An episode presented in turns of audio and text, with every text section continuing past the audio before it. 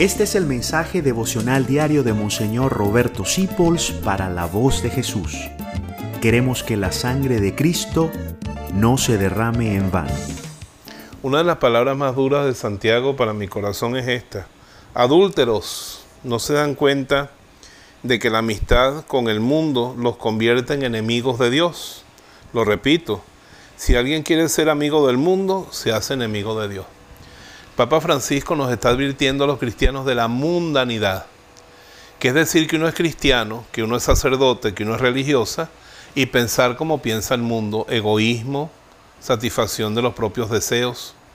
Y nos está diciendo clarito, si usted va a seguir la forma, lo que está de moda, la forma en que piensa el mundo, usted simplemente es un enemigo de Dios. Y nos llama adúlteros a los cristianos, porque ¿qué es adulterio? Faltar a la justicia con la persona a la que le prometimos nuestra vida y dársela a otra. Y nosotros fuimos bautizados, consagrados por Dios para ser santos, discípulos de Jesucristo, miembros de la Iglesia Católica.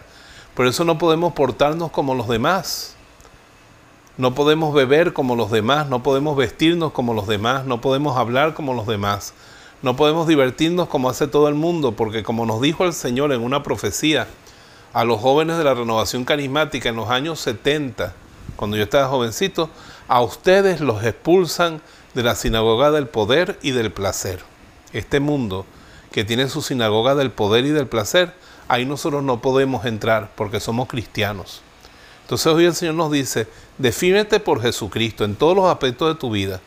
Y si descubres algo que está de moda, que todo el mundo lo hace, pero que no está de acuerdo con el Evangelio de Jesucristo, fuera de tu vida fuera de tu vida porque si no, eres adúltero con Dios.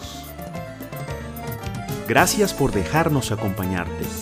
Descubre más acerca de la voz de Jesús visitando www.lavozdejesús.org.be. Dios te bendiga rica y abundantemente.